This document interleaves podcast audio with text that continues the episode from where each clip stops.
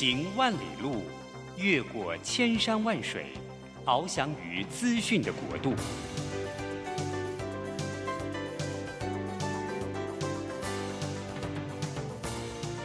以全方位的视野，飞向更高更远的目标。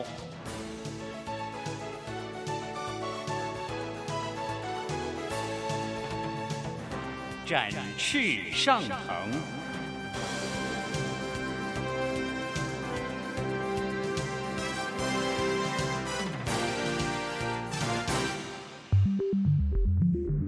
新冠疫情让世界变得不一样。工作职场、生活形态都在翻转变革，学习变成日常的必要必须。让俞国定每周为您搜寻、萃取一本国外热门新书，与你在空中分享。俞国定制作主持，愉快读好书。欢迎大家来到愉快读好书这节目，我是于国定。今天是礼拜一的上午，我们要跟大家来选读一本精彩的书。这个礼拜呢，我选读的这本书呢，是我在一个偶然的机会我看到，呃，这本书它的呃名字，中文名字叫做《母亲情结》，讲母亲的哈。那因为我们每个人都有母亲嘛，天下只有母亲好，所以那个我们总是呃。对母亲是生我育我养我的重要的这个一个角色。那我看了这本书以后呢，呃，我觉得啊，我才重新的知道，我们跟母亲的连接比我想象的要深邃很多，而且复杂很多。它的影响，它不但影响我，还影响到我的下一代，那影响到我的生活，影响到工作，影响到我的待人接物，每一件事情都有母亲的影影。所以呢，我们在母亲的影子里面呢，这个母亲情节这件事情是一个重要的事情。那这本书我看了以后呢，我呃，其实我看的过程中是非常辛苦的，因为啊、我看不太下去，因为这个很难，很很难看完，因为他其实讲到的东西全部是心中的事情，心中最深邃的事情啊、所以呃，我觉得这本书，我觉得我要跟大家分享，是因为我觉得太重要了啊、我有。深有所获，所以我今天特别请到了呃，我们台湾呃家庭婚姻教育辅导的专家严玲珍老师，严玲珍博士啊，他也是我们现在台湾真爱家庭协会的执行长。早安，严老师。早安，主持人、听众朋友，大家好。啊，对，严老师啊。呃他长期的就在家庭婚姻教育这个领域里面呢，辅导过非常非常多的人。他也甚至开了一门课，专门来讲母亲情结。那所以今天要来跟老师来聊一聊。第一个事情就是，老师啊，什么是母亲情结啊？我们怎么跟母亲还会有结呢？看起来好像怪怪的。哦、是是，这个结哈，其实他用情节这个两个字，其实就是心理学的一种术语哈。我先解释一下情节的这个呃，它原来的意思，在呃心理动力学，荣格呢，他们用情节这个字说明了，就是在我们人的无意识的状态里面所形成的一个结。那这个无意识。的结包括了我们的情感部分跟我们的信念所形成一种好像呃打不开，但是它纠结在一起的那种结。你看他形容的多好，就像主持人刚刚讲这个这本书其实是很深的，而且其实。自己读起来有时候真的读不下去，因为有时候似曾相识，有时候也是心中的痛哈。因为母亲对我们来讲是这么的重要，可是我自己也身为三个孩子的母亲，对，而且我做母亲的角色已经三十多年了哈。意思就是我的孩子都长大。那在回顾这本书的时候，我自己从母亲的角度，呃，我发现我对我的孩子影响，如果我早一点。读也不一定我会改变啦，因为年轻的时候能力也不够。可是现在我自己呃，从我自己学家庭婚姻的角度来看，这本书真的很棒，因为这本书帮助我们可以了解我们自己的童年，了解今天的我受了什么的影响。那今天的我其实包括了什么？包括了自我的形象，包括了我成长过程中。以至于现在我们如果是成年人，我们可能有我们的恋爱、婚姻的关系，是都受了母亲的影响哦，甚至我们的人际关系、我们的职业。所以你看，一个母亲对一个人的影响何等的大。对，我跟你讲，刚刚讲的事情啊，就是呃，有的时候我们从呃我们的亲友身上啊，我不敢讲我自己哈，免得大家这个这个。惊吓太过，说亲友上，譬如说，我有看到有些亲友，就是说，他呃，他跟他妈妈，他跟他妈妈的这个这个这个，就是说，他跟他妈妈有一些过节，有一些情绪上的过节，有一些事情过节，一些个性上的一些呃不圆满，呃，可是那些事情、哦，看起来他是会重复出现在自己身上的。而且进而呢，他很讨厌这些，甚至说讨厌这样子的情绪，讨厌这样子的性格。他不但自己继承了，而且他还影响到下一代，也会重演这个戏。没错，这就是情节，对不对？对，这就是我们影响到我们这个人，我们被带到婚姻里面。嗯，那婚姻里面是最近距离的接触跟亲密的关系，然后我们就会复制我们下一代的原生家庭。这就是一个。母亲的重要性，就是，所以那个是，如果是好事，当然是很好；如果不好的话，不是灾难，就继续顺着这个呃基因还是什么原因。还就一一路就传下去了。当然，我们说到底是先天影响、后天影响，这个是科学家一直在研究的过程。可是，我觉得学习对我们是有帮助的。嗯、学习就是刚刚我们用荣格的这种情节的理论来说，学习就是从我们从潜意识、无意识到我们的意识。你知道，我们能够掌控的一个人能够掌控的是他所能意识到的东西。所谓意识，就是你能够认知，你能够觉察，对对对，你能够就像呃主持人说，哎，我发现我从母亲那边好像 copy 了、复制了一些我从小的经验。我不想像他，怎么偏偏又像他呢？对啊，然后我们就会把这个呃无意识当当中我们没有学习的东西，我们就会很直接的传递到我们自己现在所建造的家庭跟我们的下一代。所以学习何等的重要，学习就是从无意识到我们的意识的状态里面。那在这本书里面啊，呃，在这本《母亲情节》这本书里面，他有讲说母亲其实有一些典型。还有六个典型，对不对？是是，是什么呃，疏离型的母亲，对，易碎型的母亲，控制型的母亲，是奖杯型的母亲，对，老板型的母亲，跟信用卡型的母亲。其实我念到这里面每一个里面呢，我就会觉得说，嗯，好像，哎，我我都有见识过。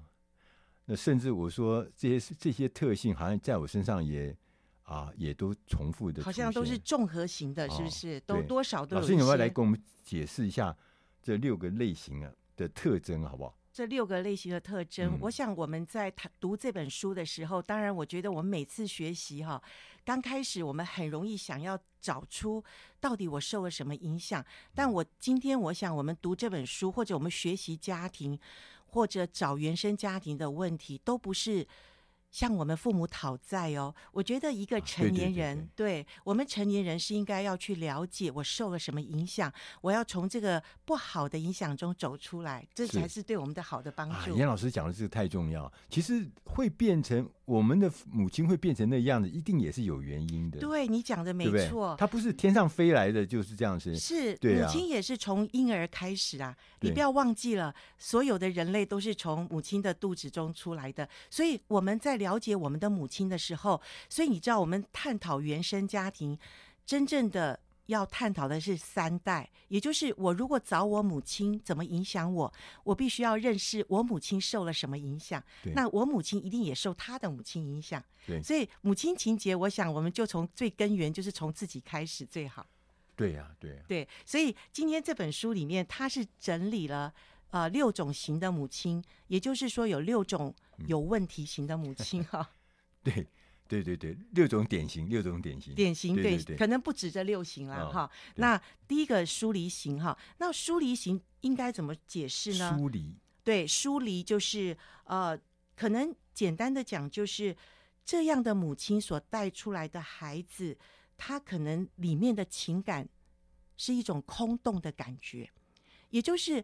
母亲本身，她对情感她就没有任何的，好像有一个根源或者有个连结，以至于母亲对孩子，她可能会供应孩子基本的需要，吃喝拉撒都会供应，可是情感部分，母亲没有能力可以供应孩子。啊，他自己其实也不知道要怎么。呃，跟小孩互动有深度的互动，对不对？是虽然他在形式上面看起来，他的食衣住行都是得到满足的，对可是你会觉得，你跟你那个母亲，疏离型的母亲，你就觉得你们是隔了一层纱，不止隔一层纱哦，啊、哦，隔了一层墙哦，你知道吗？其实，如果疏离型的母亲带出来的孩子，他长大之后，他回想母亲，他可能里面有很多复杂的情绪。好，是因为这本书里面有对父呃疏离型的母亲的表现做了一些整理的特征，对，譬如说公然的虐待，我们孩子被母亲的虐待，好影响我们的情感连接，或者有的母亲就是切盖切断真实的情感连接，还有母亲非常要求孩子所谓完美的形象。好.还有就是有的母亲就从小离弃了孩子，所以孩子觉得母亲缺席的，对，非常的缺席，不管是真实的缺席或情感的缺席。嗯、好，或者呢，有时候母亲的那种反应过当，会使孩子害怕去触怒母亲，嗯、然后不敢向母亲说真实的话。对，所以这就是疏离型。其实疏离型的其实是一个很很常见的一些呃母亲的状况。我们要进点音乐，下个单元我们再来跟严老师来讨论疏离型的母亲。那我们要怎么面对她？她对我们带来的影响，我们要怎么跟她和解？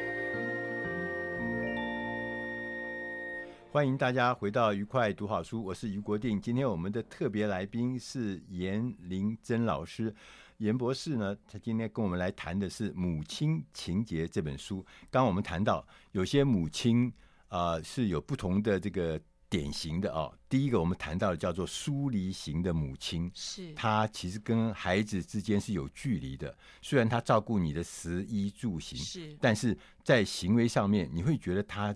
就是在远处静静的看着你，或者他连看都不看你，因为他自己的情绪里面，或者他自己的情感是空洞的，是，所以造成孩子从小回忆起母亲或成长的过程中，呃，如果也也有可能是被母亲虐待，哈，嗯，那种虐待型的母亲，就是他自己情感有很多的痛苦，嗯，很多的伤害，他可能会把这个情感的问题投射在孩子的身上，嗯，所以疏离型的母亲。他所养出来的孩子，这个孩子的情感里面是非常的空洞，他的人际关系也是非常的没办法信任别人，或者他没有一种归属感，对，他没有一种觉得别人是真的爱我吗？他跟人的关系总是保持一种肤浅或者冷淡，所以他也很难融入到团体里面或者家庭里面，有可能因为他没有爱的经验，对。对。呃，老师，你这样随便一讲，都好像讲到我的心中去了。这样，我好像这个对啊，有很多疏离的感觉。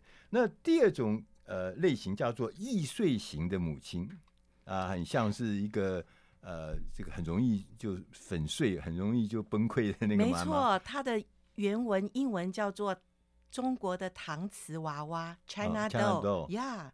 哈哈哈！哦，有一碰就碎了，形容的好好哈。哎，就奇怪了，我们会觉得奇怪，妈妈就是呃大人嘛，对，成人嘛，是，她怎么会比小孩啊、呃，或者会比周遭任何事情看起来就像一个呃中国的瓷器娃娃一样，一碰就碎呢？那可能妈妈从小，她的妈妈对她也可能是一种易碎型或者疏离型的妈妈，造成她也不知道。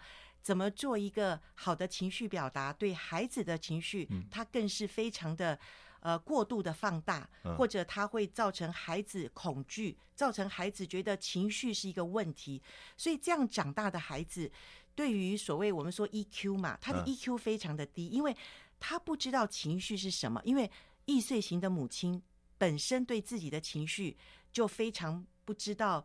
呃，怎么去拿捏？怎么去适当的去表达？所以他对孩子的情绪，你看，孩子从小他就想要哭来表达他的需求。孩子的需求他不讲不清楚的时候，他用一种焦虑、用一种恐慌对妈妈表达。可是妈妈自己的情绪不能收得好，妈妈不能够包容孩子的情绪的时候，嗯，你觉得孩子会怎么办？孩子要不然就是收藏起自己的情绪，因为他知道。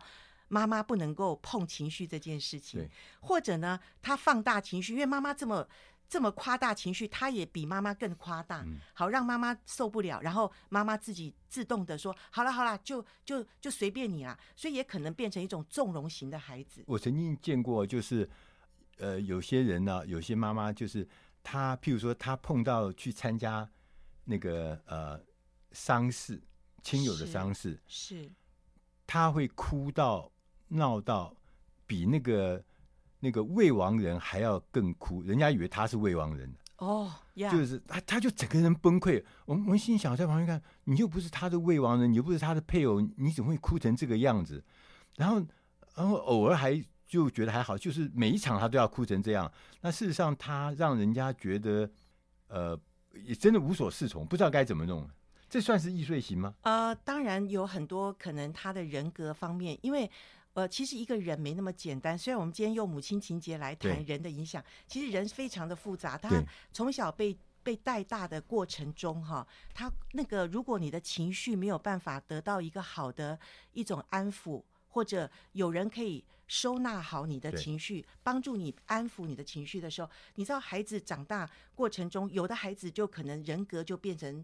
另外一种异常叫做自恋型人格，对，有可能就是我们从小不知道怎么去，呃，母亲不知道怎么帮助我们的情绪的收纳，所以你刚刚讲那个那个例子，就是他的情绪过度放大，放大到人家都不知道他，呃，是真实的未亡人，还是他只是一个参与呃一个丧礼的人，对对。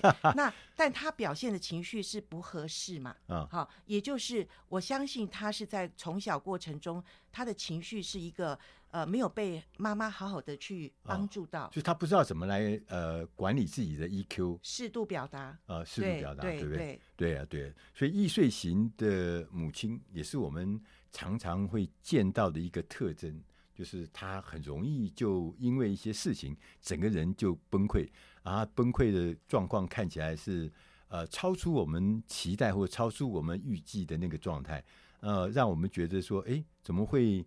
啊、呃，这么严重，这么大，所以说像孩子们就会觉得说，哦，那我我真的对这样子的妈妈，我们只能说我我就不要表达情绪了。就是我不能够，而且不能够，当然小孩子没办法去掌握大人的情绪。对。那可是孩子，我们每个人都有情绪。对。孩子的需求得不到正常的反应，父母的这种。给他一个好的引导，那他就要不然就是阻塞，对，就是就是我就给他藏起来，对，对，对，要不然我就是无限的放大，对对对。所以这个很多成年人我们看得出来说，哎，他的情绪为什么这么一点小事就爆发那么大的一个冲突，或者这么大的一个好像灾难式的一种反应哈？对啊。那有时候有可能我们不知道怎么控制掌握我们的情绪，对。那有可能是我们从小没有机会学习，因为。母亲没办法给我们这个，所以可能就会暴怒啦，要不然就是把自己就锁起来，什么事情都不跟你讲，对不对？是，所以这就是易碎型的母亲可能对我们的影响，我们必须要小心。对。那接着我们呃来谈一下控制型的母亲，哇，这个好像很熟悉的样子哦。对，哦、我不是说我妈是控制型哈。对。哎，其实我觉得每一个人都需要控制，其实控制本身不是好或坏，它是中性的。对。因为我们都要控制我们下。下一个时间我们要做什么事，对，对不对？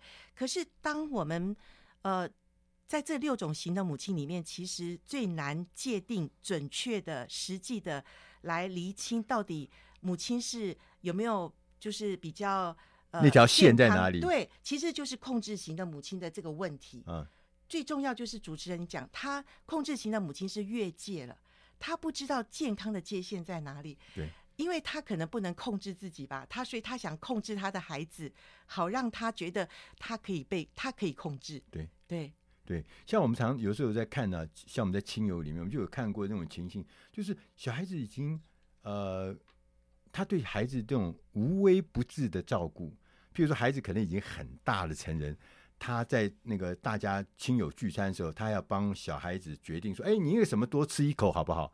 但事实上呢，孩子已经很大了，是快三十岁。他说：“你要什么东西，你多吃一口啊！你以为你很难得的机会，譬如说还帮你剥虾壳。那我们就问他说：你为什么要帮他剥虾壳？那他就他就他也觉得，哎，没有，就是因为我爱他嘛，哈，他以为是这样。但事实上，他反映出来是说。”每一件事情，他都帮你做决定。OK，其实我们说控制型的母亲跟我们刚刚谈的前面两种母亲很大的不同，她是想付出爱的哦。对，她是想给别人她呃有的东西，特别是她身边周围她想要爱的人。对。但我们常常说，我们母亲没有学习的时候，对，我们真的假爱之名行控制之时。对。可是，除非我们自己觉察，或者这个成年的孩子可以很。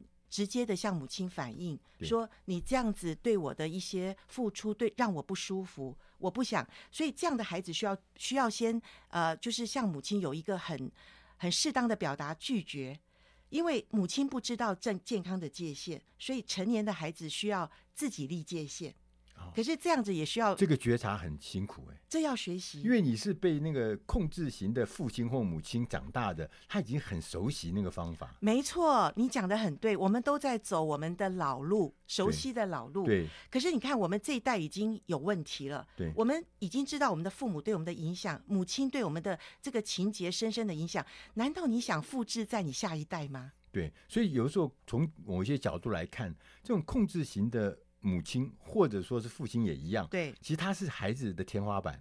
哦，是是是，对，你让孩子，其实我们都希望孩子能够发挥他里面最大的潜力，他有无限的创造力，他才会成功。对，可是我们以为我们处处都要把它设定好，能够控制在我可以控制的范围内。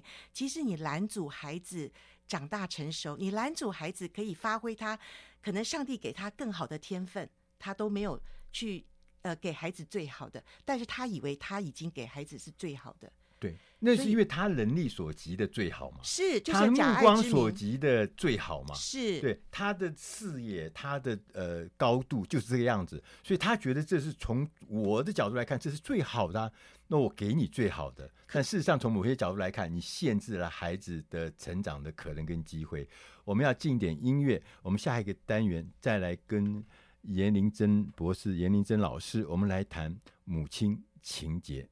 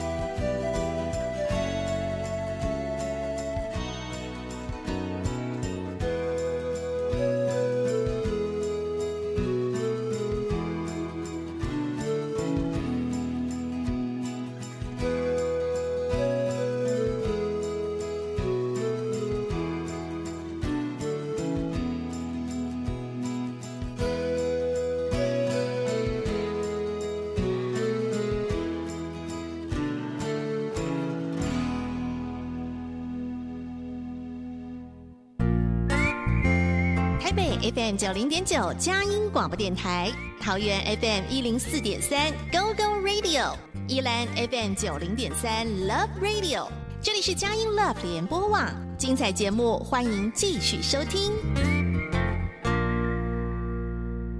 欢迎大家回到愉快读好书，我是于国定。今天我们的特别来宾是严玲珍老师，严玲珍老师也是我们台湾真爱家庭协会的执行长。他是家庭、婚姻跟教育辅导方面的专家，所以他要来导读我们这本书《母亲情结》。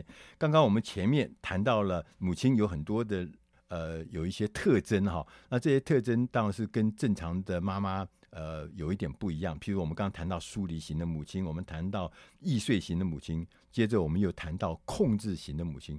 那事实上，控制型的母亲是最难去清楚的界定，她到底有没有这个。正确的病症到底什么样才叫呃控制型呢？其实上这个很很麻烦，因为所有的控制型的母亲，呃家长他们其实都是从爱出发，是没错，天下父母心都爱孩子，以，以爱之名，对不对？行控制之时啊，对，可能我们讲这样子，对有一些母亲非常残忍，可是我自己称为母亲，呃，我我真的以前也不懂的时候。我觉得控制型的母亲可能最深、最根源的关系里面，问题就在我们内在是不是一个呃非常有安全感的一个人，或者说我里面对于我自己的限制，我自己的极限，我清不清楚？因为我自己知道，我虽然身为母亲，我虽然爱我的孩子，可是我也有我的极限，我没有办法呃，把真的是我想要给他最好的东西给他，因为我自己有能力的问题。对，好，所以如果一个察觉到自己是有控制型的问题的母亲的话，我觉得呃，让自己先能够呃了解自己里面到底在焦虑的是什么。自己到底呃不安全的是什么？然后当你的孩子已经告诉你说：“妈，我已经三十岁了，好不好？你不要把我当三岁的小孩看待的时候，那我们母亲就要觉察说：哦，对呀，孩子这样讲没有没有不对呀。那为什么我还要处处的去呃想要关心他，用关心的名义去想要呃知道他现在干嘛？”对他需我需要知道他现在到底有没有离开我的视线，或者我怎么去帮助他。对，我们很想帮助孩子，可是你去控制了孩子。对，刚才讲到说，有的时候，呃，家长会缺乏安全感。对他，因为内在因为安安全感的不足，所以说他就会觉得东西都要在他呃的。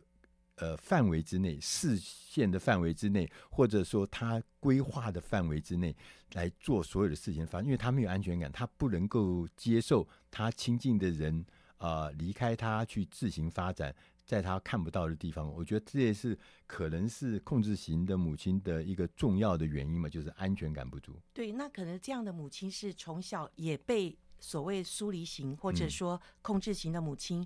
嗯情绪勒索，我们不是很多人在讲这件事吗？它也是一种情绪，也也是一种控制嘛，是不是？对，对。那所以呃，这样的人长大之后，他里面常常有罪疚感，嗯、他里面常常觉得说，哎，我够不够好？我是不是呃可以呃做得更好？所以无形中他自我的要求里面，嗯、他自己不安定，他自己没有办法、嗯、呃。知道自己是谁，简单的讲，他没有办法知道自己呃能够做什么，不能做什么，所以他期待他的孩子能够更完美，他期待他的孩子比他更好。可是殊不知，呃，你没有办法让孩子能够自我，能够有一个自主的独立性。所以控制型的孩子其实相反的，让孩子更没有自信心。嗯，对，呃，我我我我自己在看，就是说，像我们家人里面就有那个。祖母就是控制型的人，像那种上海的呃家庭出身的，我我祖母是上海人嘛，哈，他他就他也独子，就是我父亲，那他就把我父亲所有的食衣住行娱乐啊，所有事情他都控制在手上，就影响很大。是，然后后来就可以看得出来，这个会代代相传。那所以说，控制型这件事情必须要察觉，你自己要察觉，你才能够走出来。要不然你可能会把这个样子的情绪或这样子的习惯又继续延续到下一代的身上。对，所以我们到底是要先从成年的孩子起手，还是从我们身为母亲的呃这个自我开始？我觉得，如果你的成年孩子已经向你。发出一种警讯，告诉你说：“妈，你不要再管我了。妈，你让我做自己好吗？妈，你可不可以呃让我呃可以有自由的空间？”那我觉得，如果我们是一个愿意学习成长的母亲，我们要听得进去，而且我们要把它接收下来，然后控制自己的情绪，控制自己的行为，然后不要再做重蹈覆辙的事。嗯、不过老老师，你讲的还蛮容易的哈、哦。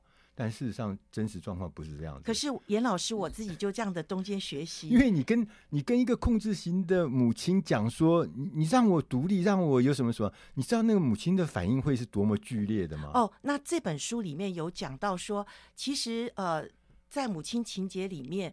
呃，当我们已经读了这本书，你发现你现在已经是成年人，甚至你是五六十岁的成年人，然后你的母亲是七老八十。对，如果母亲不能够接受你对她的谏言，那当然这本书里面有讲你应该怎么做。如果母亲可以接受你跟她的对话，那当然你可以有另外一个方式。所以我觉得重点是我们读了这本书的成年人，我们可以。呃，第一个就是包容我们母亲她没有办法改变的事实。嗯、如果她真的已经年老了，对，对不对？对对对。那如果呃这样的结果，那我就先从我这一代要改变。嗯、有一句话讲得很好，伤痛不代传啊。如果我们自己生命中有的伤痛是从我们原生家庭母亲那边来的，那我们自己身为别人的母亲，我们真的要把这个伤痛停止了。对。否则我们的孩子怎么办呢？对。就是用我们呃什么以前讲说媳妇熬成婆了。以前这个我被这样的对待，现在好不容易我可以当家做主，我又开始搞这个玩意儿，对我的下一代啊，我控制你是应天经地义，我就是被控制的状态下长大的，所以我控制你呢也是应该的。但事实上，这就是刚讲的伤痛不代传，是是，你要我们每一个人，我不能够让我的母亲改变，但至少我自己可以改变。没错，没有错。对，所以控制型这是很普遍的现象。我觉得非常值得我们去认真的去思考、去面对。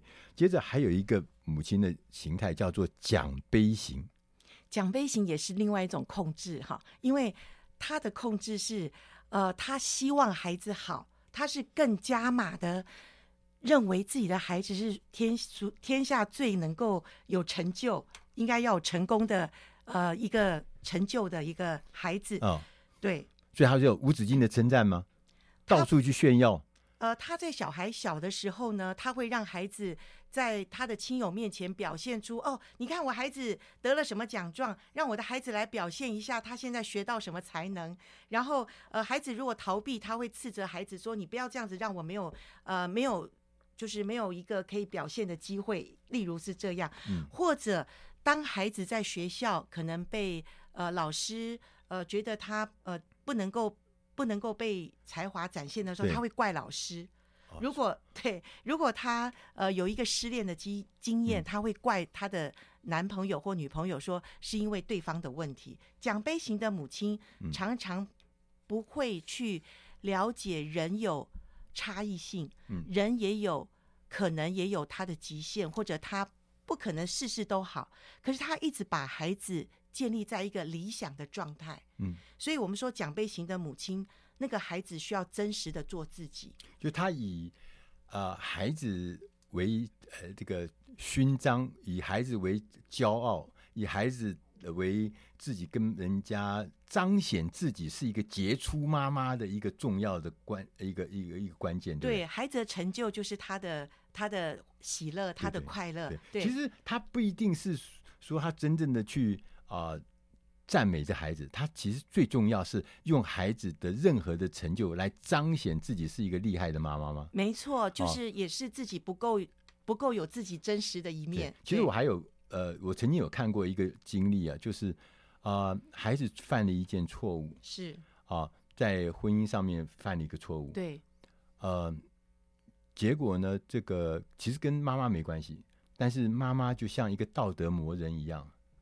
到处去讲这个孩子们多么多么的不应该，然后呢，全部的亲友里面只有妈妈是有正义感的，是，是公正的，是是能够这个主持公道的，是会讲真话的，只有这个妈妈才是道德上面的高标准。这个小孩子实在是什么？所以他这个奖杯，我觉得不只是正面的，哎，有的还是负面的。哦，当然，当然，这个六种型的母亲都有，都是负面的问题。就是、哦、对，所以奖杯型的母亲可能一直活在他自己的理想中，可能他自己小的时候没有办法得到成就感，嗯、所以他从他的孩子身上说：“你一定要比我更强，比我更好。”所以他否定一切的不好，他否定孩子。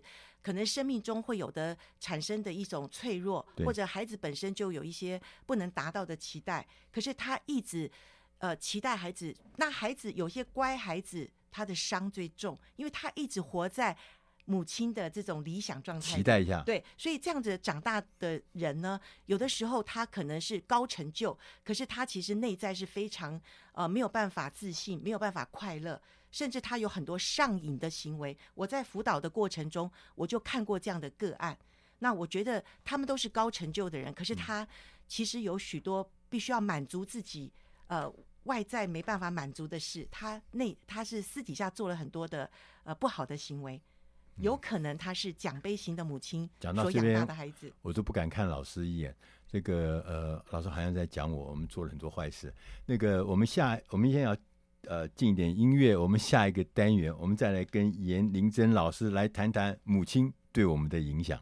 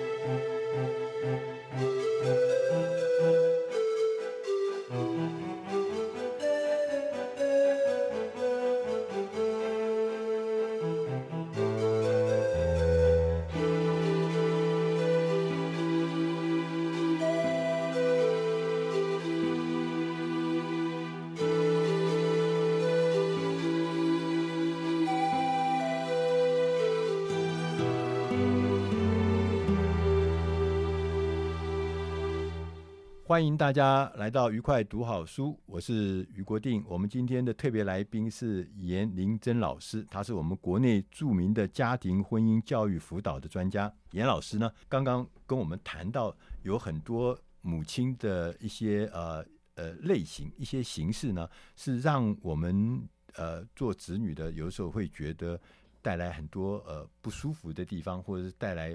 不开心，甚至带来很大影响，生命的影响啊，呃，各式各样的影响。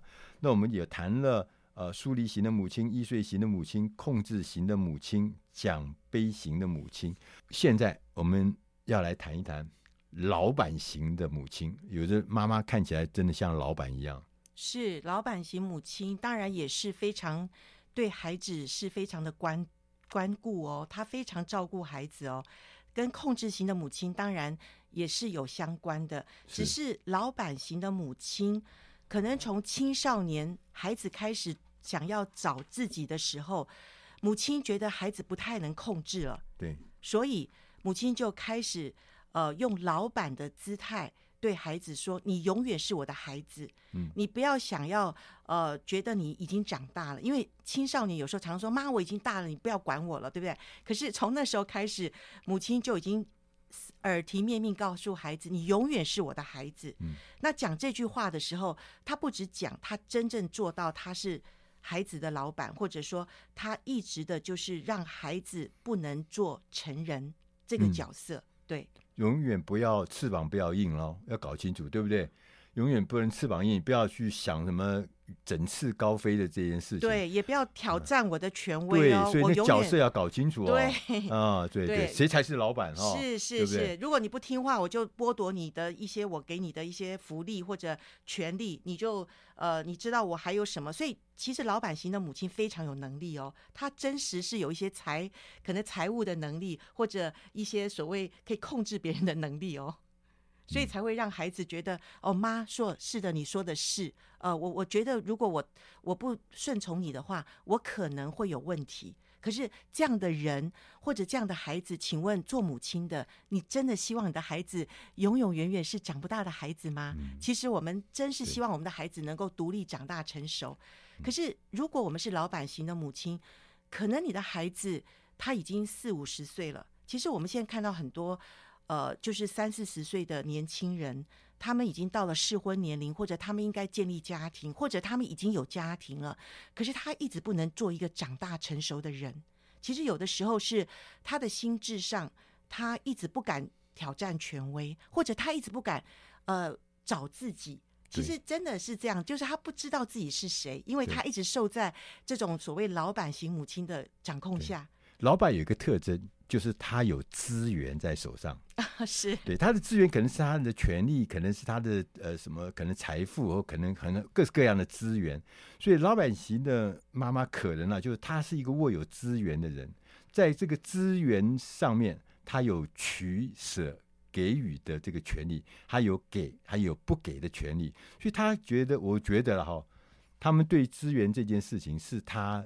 控制孩子的一个重要的工具，让你知道，你如果展翅上腾，你如果呃这个呃一个人这个硬了翅膀飞走的话，你会有很巨大的损失。所以你看，假控制就是用爱的名义假控制嘛，嗯、用控制去让孩子不能独立飞。可是其实我们每个父母都希望孩子能够自由飞翔，而且孩子你你飞得比我高，飞得比我强壮。嗯其实是父母希望的，可是自己没有安全感，自己不知道自己是谁的母亲，很容易就想要控制孩子。如果孩子本来是老鹰，你就把它当做鸡来养了，这是不是很可惜的事情？对呀、啊，是不是？所以很容易很容易发生这种状况。对，所以老板型的母亲的孩子长大后，他要不然就是觉得我都比你高一等，嗯、你知道吗？就是因为他受母亲的控制，但是他里面又不。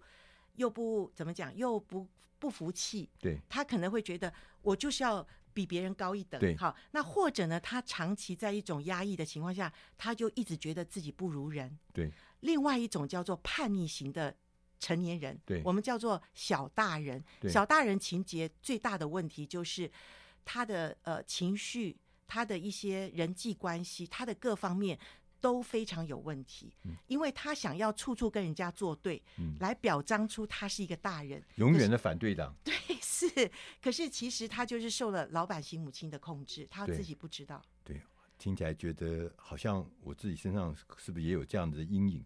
最后一种类型叫信用卡母亲。信用卡母亲当然就是他。也是我们刚刚讲老板型母亲的另外一种型，就是你知道信用卡，我们都希望别人，我们刷别人的信用卡，然后让别人来付费嘛。那母亲就用她的信用卡给成年的孩子，大概信用卡的母亲针对的是已经渐渐长大的孩子，然后孩子都离家了，可是他要用什么方法来控制孩子呢？我有一张信用卡，而且这是万年的信用卡。让孩子手上有我这张信用卡，他就脱离不了我的关系跟我的控制。嗯。所以，当孩子不能够离开母亲的时候，他已经长大成熟，而他处处想要从母亲那里得到一些资源，譬如说经济上，或者呃情感上，或者一些所谓生活的指导。那很可惜，他还是一种借着母亲的能力去让自己。呃，能够做一个大人的样子，可是他实际没有。意思就是说，这种母亲她有一个特征，就是她总是在帮你收拾烂摊子吗？有可能，或者母亲不知道孩子已经独立长大，孩子要为他自己的呃生命来负责任。譬如说，你的孩子都已经。呃，在工作了，为什么你还要帮他付这个钱、付那个钱？嗯、或者孩子都已经呃结了婚，你还要处处到他家去管他这个、嗯、管他那个？嗯、那成年的孩子，你允许母亲介入你的生活、介入你的家庭，其实这就是你自己在使用信用卡母亲的这种好处，或者你自己没有离开他，对，然后你自己。却没有长大成熟，我觉得母亲有有问题，孩子这部分成年的孩子自己也要非常的呃去觉醒，你要独立长大成熟，你要离开父母与妻子联合，二人成为一体。这个部分其实我特别讲到婚姻里面有的问题，大概很多都是老板型的父母或信用卡的父母，对，他没有脱离。对，其实长期来看，这是一种习惯的变成。对不对？就是我出毛病了，我有些事情了啊，就我自然有人来帮忙我，不管是这个父亲或是母亲，他就帮忙我来解决这些困难。所以不管是老板型的、控制型的、信用卡型的，都是因为我们自己没有从这中间走出来。因为那事实上从某种角度来看是一种舒适圈，那是一个比较容易面对这个困境的一个最简单的方法，因为我熟悉的方法。自然有人帮我出面来解决。当我钱不够的时候，有人帮我来出面解决。当我的这个有些费用，他就会帮我付。当有一些呃难处的时候，他还帮我去呃面对。那这些东西其实问题的关键要在我们这一代，我们要给他止住。呃，我们才是真正的刚刚讲的，不不会代代相传。要在我们这边要止住，不管你的家长、你的妈妈有什么样的典型，不管是哪一种，我们刚刚讲六种典型中的任何一种，或者甚至是说有好几种典型都不重要，重要是我们自己要站起来，要觉醒，要知道从我以后不再发生这样的状态。我们最后还有一点点的时间，我们要请老师来给我们做一点结论，好不好？呃，我相信天下父母心都爱孩子。但是，一个没有学习成长的母亲，可能会影响孩子一生之久。然后，当我们年老的时候，我们没有能力去学习改变的时候，我们成为孩子的重担。那个重担可能是，你知道有一句话叫“乖孩子的伤最重”，就是有些已经呃到了已经中老年的孩子，因为现在人活得很老。人的寿命很长，所以还呃，可能母亲、父母都已经八九十岁了，可是那个。呃，六七十岁的孩子一直是一个长不大的孩子，因为他受了母亲的影响好大。所以我觉得，如果我们今天还是一个中年的母亲，我期待我们自己能够从母亲的情节里面走出来，也就是先来意识到我受了母亲什么影响，我现在的孩子有什么地方是不健康的部分。那这个其实你看得最懂你孩子不健康或者没有成长的部分，你要去觉察自己。带给孩子的是什么影响？那从这个部分，我们自己做母亲的，因为爱孩子，你愿意为孩子学习成长吗？我觉得一个好母亲的定义就是一个成长的母亲，一个愿意成长的母亲，她就可以帮助孩子，在孩子的成长过程中，她也会影响孩子。那我觉得一个呃愿意被影响的孩子，其实他不是孩子越来越长大，他不是以你的权力去影响他，而是你的身教去影响他。所以孩子会去寻找一个有能力的母亲，就是他知道这个母亲跟他对话，或者从母亲的身上他可以学习成长。那这样的母亲，你觉得他自己快乐吗？一个可以跟孩子关系好的母亲，她就是一个快乐的母亲。一个快乐的母亲。他就能够成长，他成长的越好，他跟孩子的建立的关系越好，当然孩子最终得到的益处也最大。所以今天我们学这个母亲情节，我觉得最重要的是，身为母亲的我们自己觉察我们有什么问题，然后从我们这个开始，我们要改变。那如果我是成年孩子，我的母亲不能改变，可是我读这本书，我知道我受了什么影响，那我就先离开呃原生家庭的影响。我先不要，呃，从我资源里面从原生家庭得到，因为原生家庭没办法帮助你的时候，第一个我觉得你需要离开，嗯，离开之后你才能够，呃，有所不受影响，然后你再慢慢自我建立成长。当你成长的时候，你再回到你的原生家庭。好，我们今天非常谢谢严玲珍老师来我们节目里面告诉我们认识什么是母亲情节。母亲情节它必然存在，我们不一定能改变我们的母亲，但是我们作为为人子、为人女，甚至我们作为人家的夫或人家的妻，甚至做人家的父或是母，我们自己要知道母亲情节，这是一个重要的挑战，我们应该要面对它，要和解。然后让他能够到我们这一代，如果上一代有不好的地方，我们都到此为止。我们为下一代的家庭能营造全新的新生活。今天谢谢严老师来我们节目里面，谢谢听众，也谢谢主持人，谢谢大家。我们下一礼拜同一时间空中再会，拜拜。